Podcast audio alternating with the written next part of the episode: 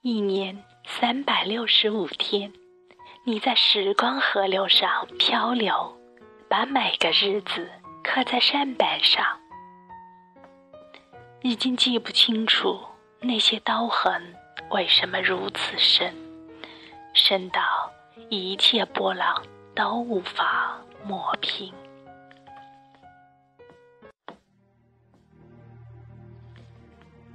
这是来自张嘉佳的一部小说，《青春是一场没有返程的旅行》。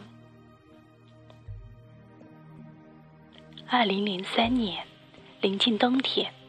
男生半夜接到一个电话，打车赶到鼓楼附近的一家酒吧。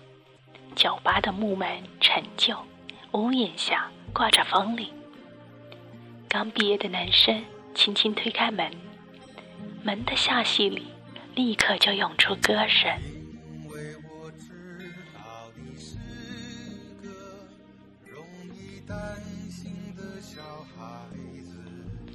我知道。你是个容易担心的小孩子，所以我在飞翔的时候，却也不敢飞得太远。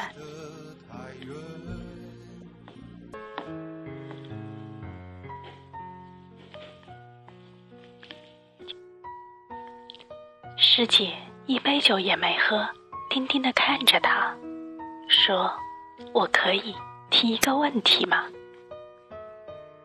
回想起来。这一段如同繁华世界里最悠长的一幅画卷。我们喜欢说“我喜欢你”。古老的太阳，年轻的脸庞，明亮的笑容，动人的歌曲。火车的窗外有胶片般的风景。你站在花旁，站在缀满露珠的树下。站在我正漂泊的甲板上，等到小船开过码头，我可以回头看见自己和你一直在远处守着水平面。我们喜欢说“我喜欢你”，好像我一定会喜欢你一样，好像我出生后就为了等你一样，好像。我无论牵挂谁，思念都将坠落在你身边一样。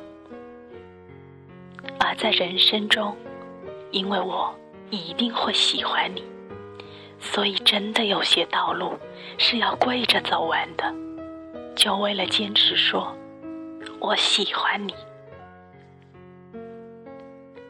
师姐离开后，男生在酒吧泡了半年，每天酩酊大醉。一天，网页上突然跳出一条留言，是个不认识的女孩子，说：“看你的帖子，心情不好吗？”男生回了条：“关你什么事？”女孩说：“我心情也不好，你有时间听我说说话吗？”男生回了条：“没时间，真的没时间。”男生在等待开始。我们在年少时不明白，有些乐章一旦开始，唱的就是曲终人散。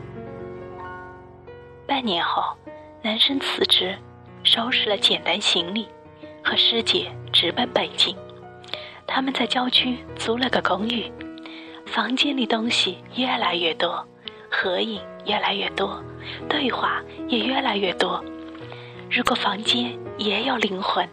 它一定艰难而喜悦，因为每天不知所措，却希望满满。接着，房间里东西日益减少，照片不知所踪，电视机反复从广告放到新闻，放到连续剧，放到晚安，从晚安后的空白无声、孤独整夜，到凌晨突然闪烁。出现健身节目，这里从此是一个人的房间。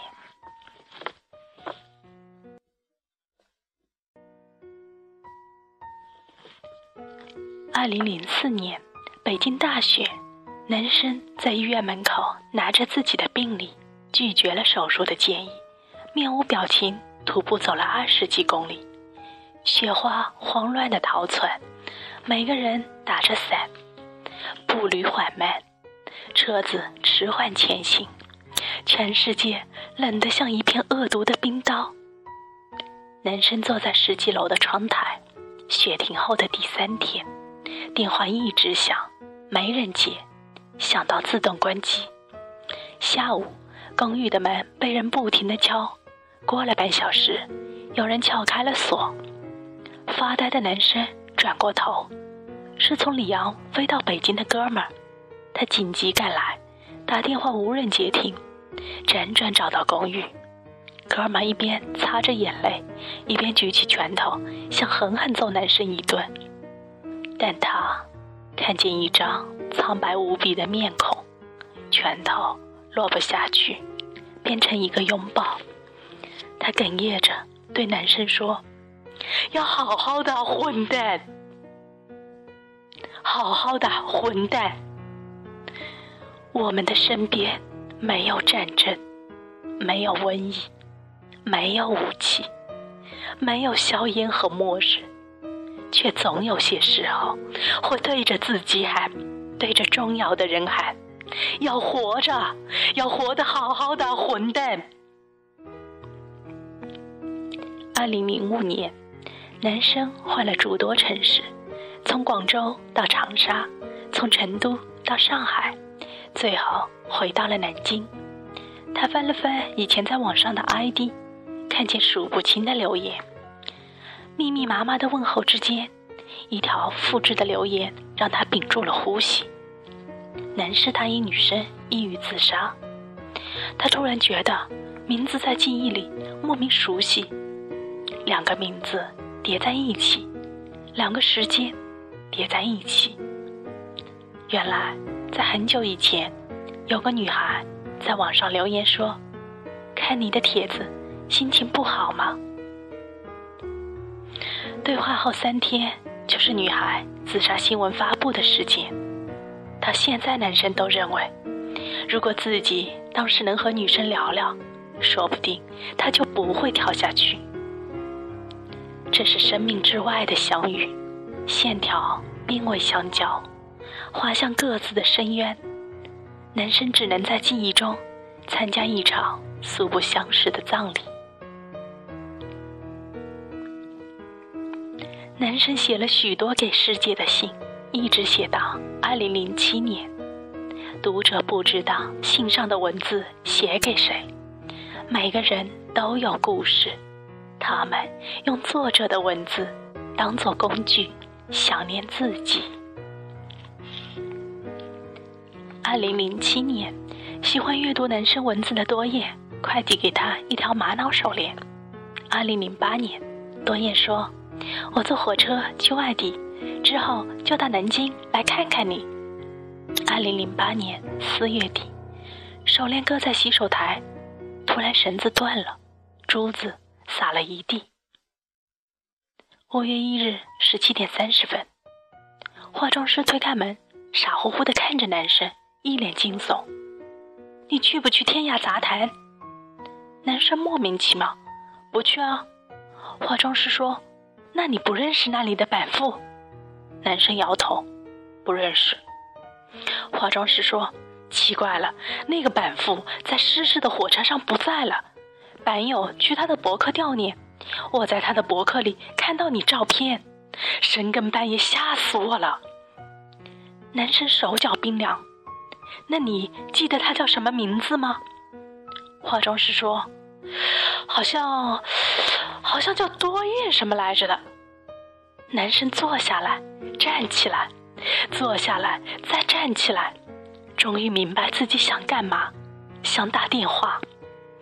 男生背对着来来去去的人，攥紧手机，头皮发麻，拼命翻电话本，从 A 翻到 C。可是要打给谁？一个号码都没拨，只是把手机放在耳朵边上。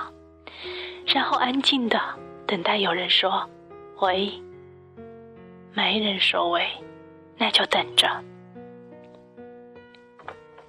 拍档问：“是你的朋友吗？”男生说：“嗯。”拍档说：“哎呀哎呀，连我的心情都不好了。”男生说：“太可怕，人生无常。”拍档问：“那会影响你台上的状态吗？”男生说：“我没事。”接着，男生继续翻手机，拍档和化妆师继续聊着人生无常。十八点三十分，直播开机，男生脑中一片空白，他听见自己不断的在说，却不知道在说什么。十九点三十分，直播结束。男生启动车子，北京的朋友要来，得去约定的地方见面，请客吃饭。开车去新街口，可是车刚开到单位铁门就停住了。男生的脚在抖，脚在发软，踩不了油门，踩不下去了呀！他妈的，为什么踩不下去了呀？也喊不出来，然后眼泪就哗啦啦掉下来了。男生趴在方向盘上，眼泪哗啦啦的掉。十九点五十分，男生明白自己为什么在直播的时候一直不停的说话，不停的说话，因为眼泪一直在眼眶里打转，不说话，泪水就会涌出眼眶。五月二日一点零分，朋友走了，男生打开第二包烟，点着一根。一口没吸，夹在烟灰缸的边沿，它搁在那里，慢慢烧成灰，烧成长长一段，长长的烟灰折断坠落下来，好像一定会坠落到你身边的思念一样。烟灰落在桌面的时候，男生的眼泪也正好落在桌上。多燕说要到南京来看他，也许这列火车就是行程的一部分。车厢带着多燕一起偏离轨道，一旦偏离，你看得见我，我看不见你。如果还有明天，要怎么说再见？男生最讨厌汽笛的声音，因为预示着离别。多燕还没有到达南京，他就哭成了泪人，连听一声汽笛的资格都没有。书本刚翻到扉页，作者就说声再见。多燕郑重的提醒：这手链是要用矿泉水泡过才能戴的，戴左手和戴右手讲究不同。但还没来得及泡一下，他就已经。散了。如果还有明天，要怎样装扮你的脸？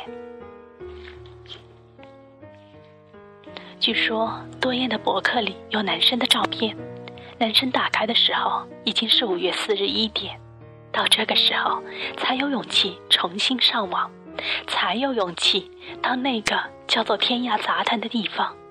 才有勇气看到一页一页的悼念帖子，然后跟着帖子，男生进了多燕的博客。在小小的相册里，有景色翻过一页一页，景色翻转，男生看到了自己，那个穿着白衣服的自己，牵着多燕小说结尾的自己，弄散多燕手链的自己。那个自己就站在多言博客的一角，而另一个自己在博客外泪流满面。台阶边的小小的花被人踩灭，无论它开放的有多微弱，它都准备了一个冬天。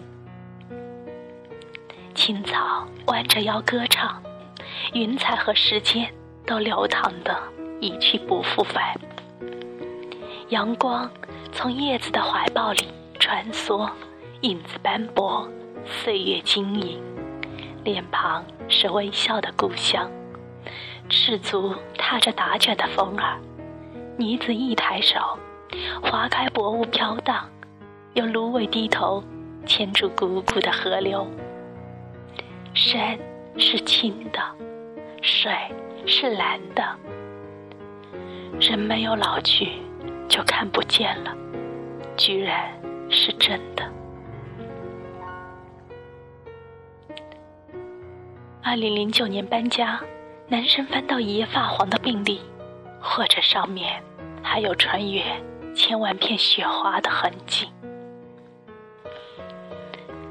二零一零年搬家，男生翻到一盒卡带，十年前有人用钢笔穿进卡带。一圈圈旋转，把被拉扯到外边的词条重新卷回卡带。那年，从此三十岁生涯。二零一一年，回到二零零三年冬天的酒吧，那依旧放着城市。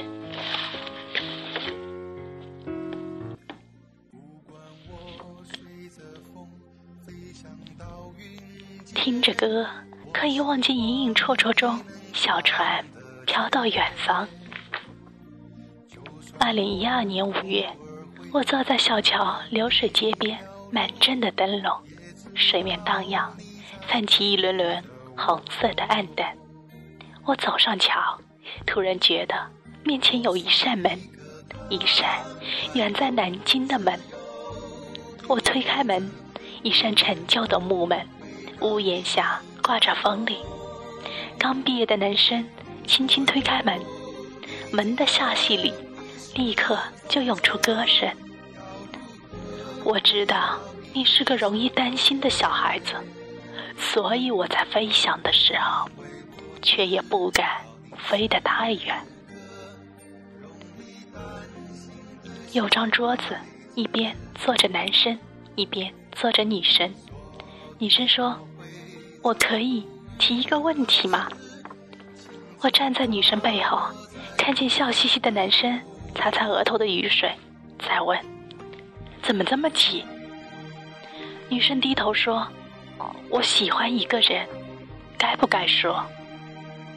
男生扔了一下，笑嘻嘻的说：“只要不是我，就可以说。”女生抬起头说：“那我不说了。”我的眼泪一颗颗流下来，我想轻轻对男生说：“那就别再问了，因为以后房间里的东西会日益减少，照片不知所踪，电视机通宵开着，而一场大雪呼啸而至，然后你会一直不停的说一个最大的谎言，那就是母亲打电话问过得怎么样，你说。”很好，我的眼泪不停的掉。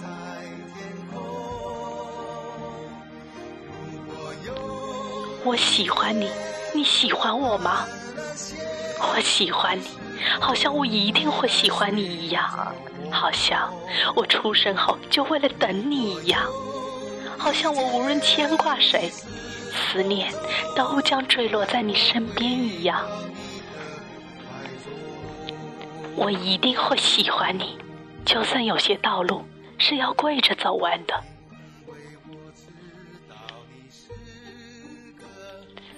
面前的男生笑嘻嘻的对女生说：“没关系，我知道你担心什么，是有很多艰难的问题。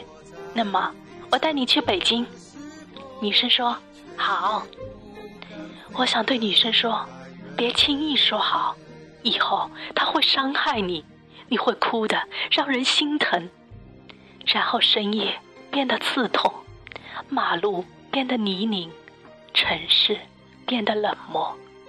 重新可以微笑的时候，已经是八年之后。女生说：“你要帮我。”男生说：“好。”女生说：“不要骗我。”男生说：“好。”青春。原来那么容易说好，大家说好，时间说不好。你们说好，酒吧唱着悲伤的歌，风铃反射路灯的光芒，全世界水汽朦胧。你们说好，这扇门慢慢关闭，而我站在桥上，怀里有订好的回程机票。我可以回到这座城市，而时间没有返程的轨道。我突然希望有一秒可以永远停止，哪怕之后的一生就此消除。眼泪留在眼角，微风抚摸微笑，手掌牵住手指，回顾变为回见。从此，我们定格成一张相片，两场生命组合成相框，漂浮在蓝色的海洋里。纪念写着博客的多燕，纪念多燕博客中的自己，纪念博客里孤独死去的女生，纪念苍白的面孔，纪念我喜欢你，纪念无法参加的葬礼，纪念青春里的乘客和没有返程的旅行，总有几分钟。其中的每一秒，你都愿意拿一年去换取；总有几颗泪，其中的每一次抽泣，你都愿意拿满手的承诺去代替。